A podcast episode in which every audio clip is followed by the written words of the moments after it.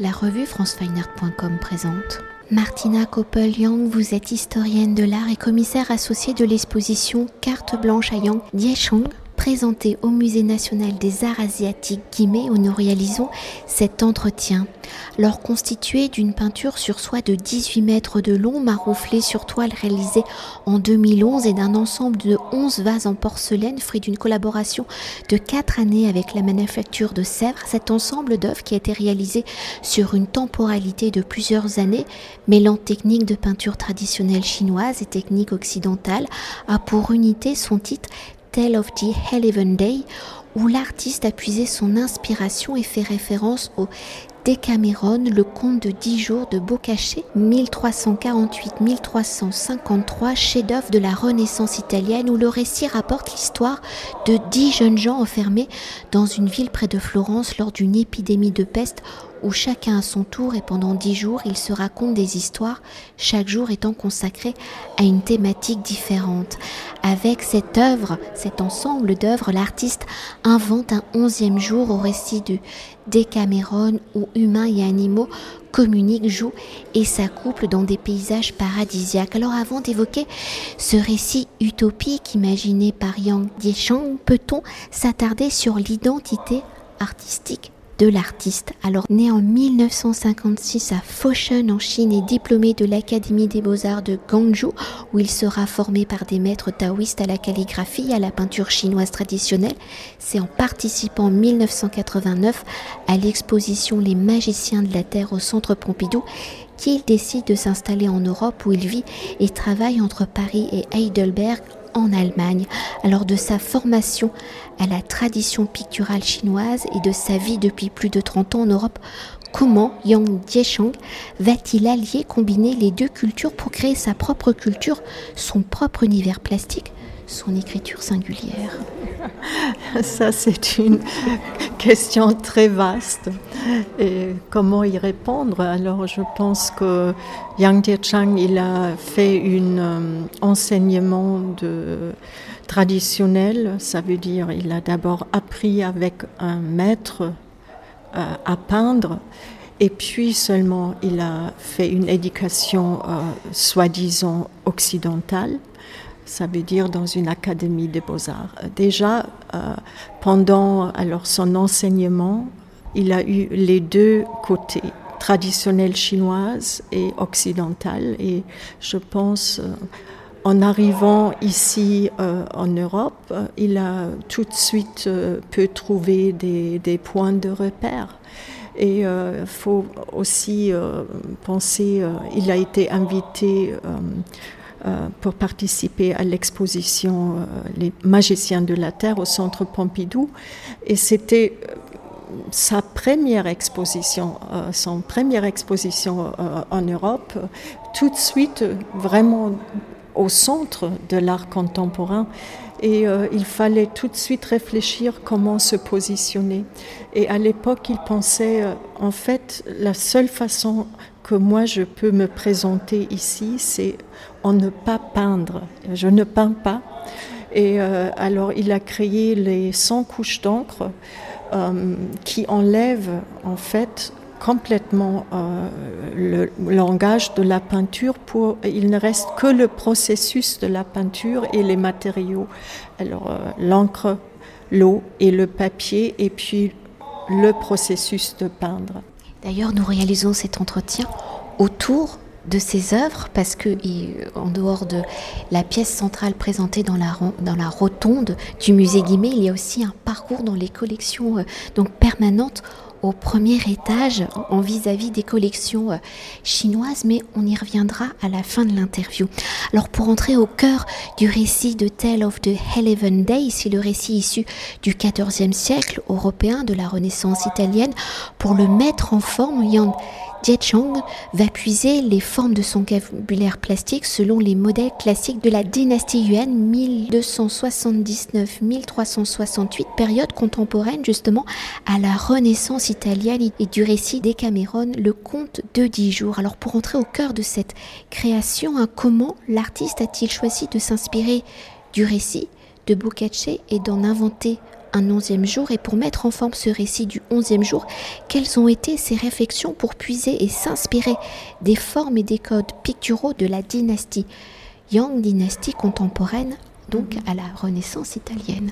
D'abord, euh, l'œuvre, bien sûr, s'inspire d'abord de la situation actuelle euh, au monde. À l'époque, voilà, c'était de, vers 2010. C'était juste après le grand crash euh, économique et euh, disons peut-être la première grande crise euh, après l'an 2000.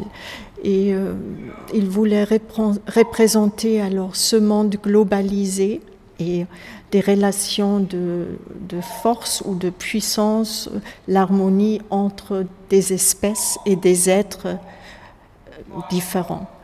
Et euh, pourquoi le style euh, du paysage de dynastie Yuan? La dynastie Yuan était euh, alors une, période où les Chinois ont perdu une partie de leur royaume aux Mongols.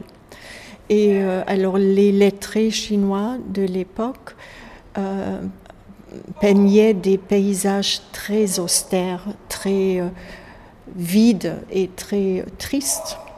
Et euh, alors il a choisi ce style pour donner euh, tout de suite cette atmosphère de crise.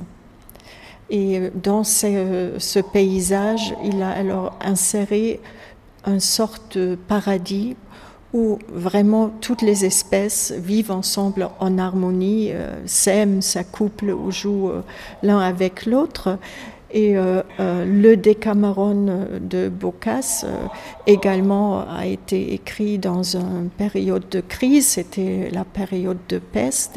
Et, alors ces jeunes gens, alors les futures générations, s'échappent de la crise en se raconter des histoires sur l'amour. Et alors c'est sa proposition pour s'échapper de euh, la crise. Et comme il dit euh, également, alors il parle toujours des catastrophes, mais il essaye de transformer catastrophe en beauté.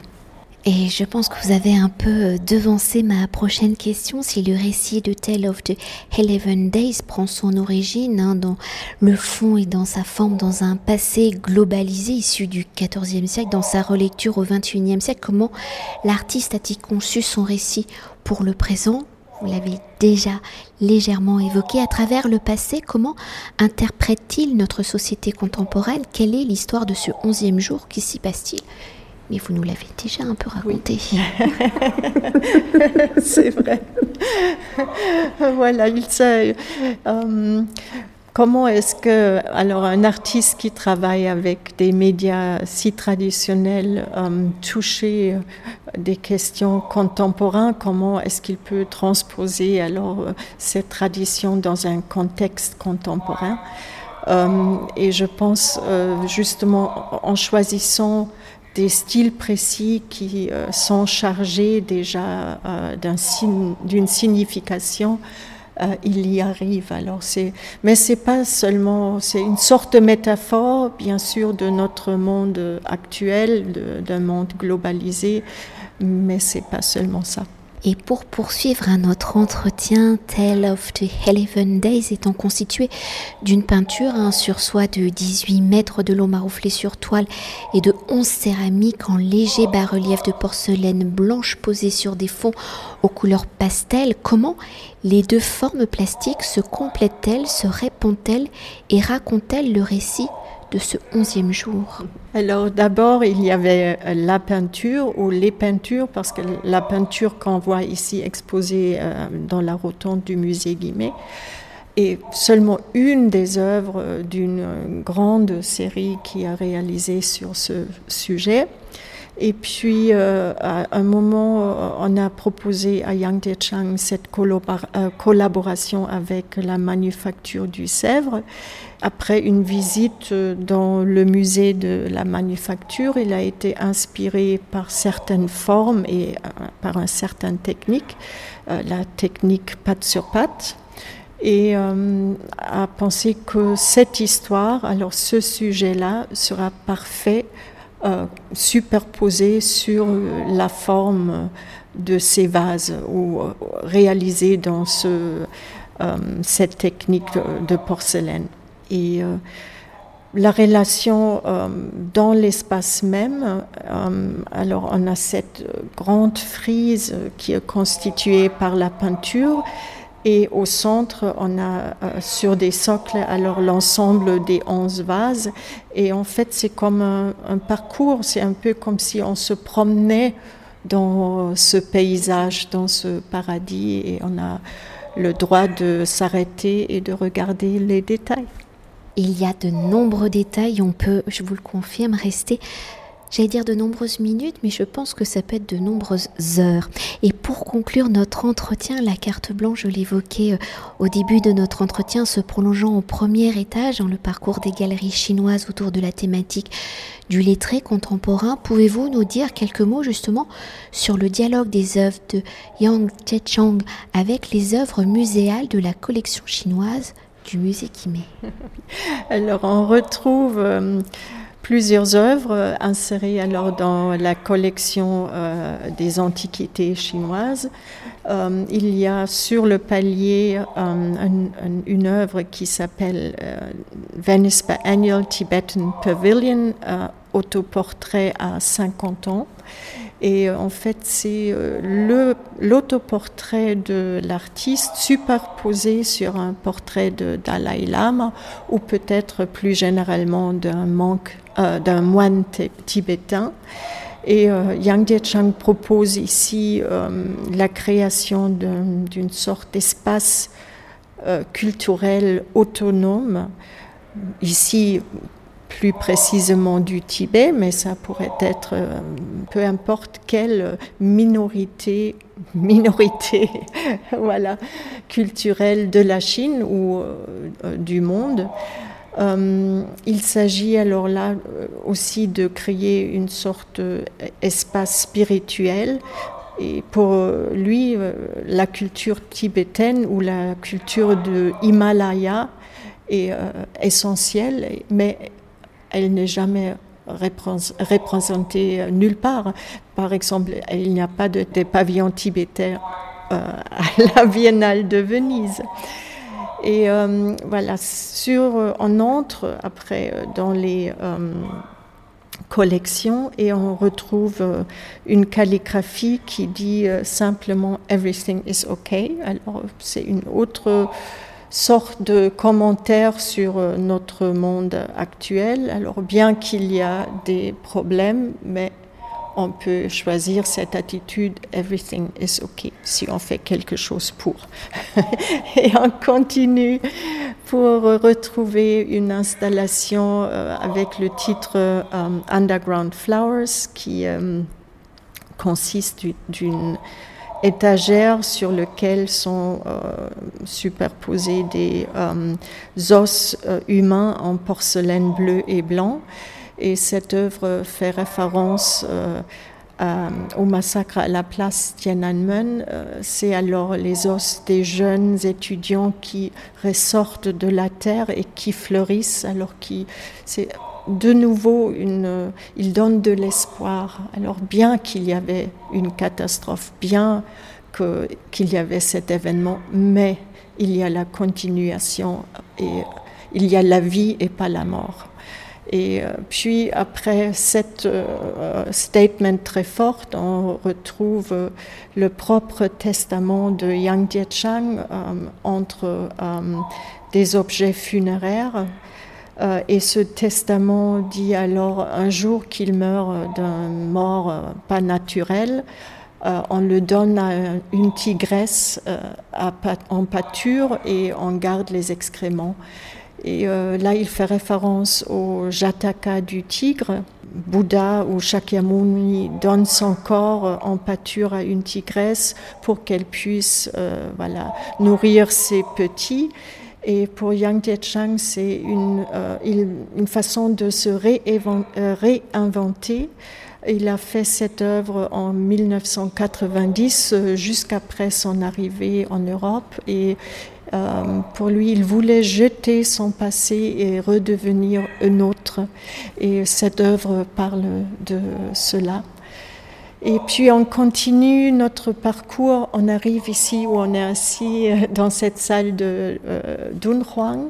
Et euh, là, on a installé plusieurs de ces grandes peintures monochromes noires des 100 couches d'encre qui euh, sont alors visibles derrière des sculptures bouddhiques, des figurines des Bouddhas ou des, acolytes des, Bouddhas et des Bodhisattvas. Et on, ressent cette qualité méditative de ces peintures euh, et euh, ça marche parfaitement dans cet espace. Euh, c'est comme s'ils étaient ici depuis toujours. Et on a rajouté une œuvre calligraphique, c'est un diptyque calligraphique qui s'appelle Oh My God, Oh You. Et cette œuvre a, a été créée en 2002, c'était juste après alors 9-11 le 11 septembre 2001. Et pour Yang, euh, euh, cette exclamation Oh my God, qu'il a vue dans une des documentations et euh, des news dans la télé qui était diffusée tout le temps, c'était la seule phrase qui était honnête. Oh my God. Tout le reste, il trouvait c'était des mensonges et euh, des euh, vérités qu'on ne pouvait pas vraiment euh, qualifier comme vérité, mais ça c'était une exclamation authentique et il écrit cette exclamation en anglais et puis il écrit le, la phrase correspondante en cantonais et on, on le voit et on l'entend écrire ces deux exclamations dans des vidéos qui sont posées par terre. Merci beaucoup. Merci beaucoup. Cet entretien a été réalisé par franceweiner.com.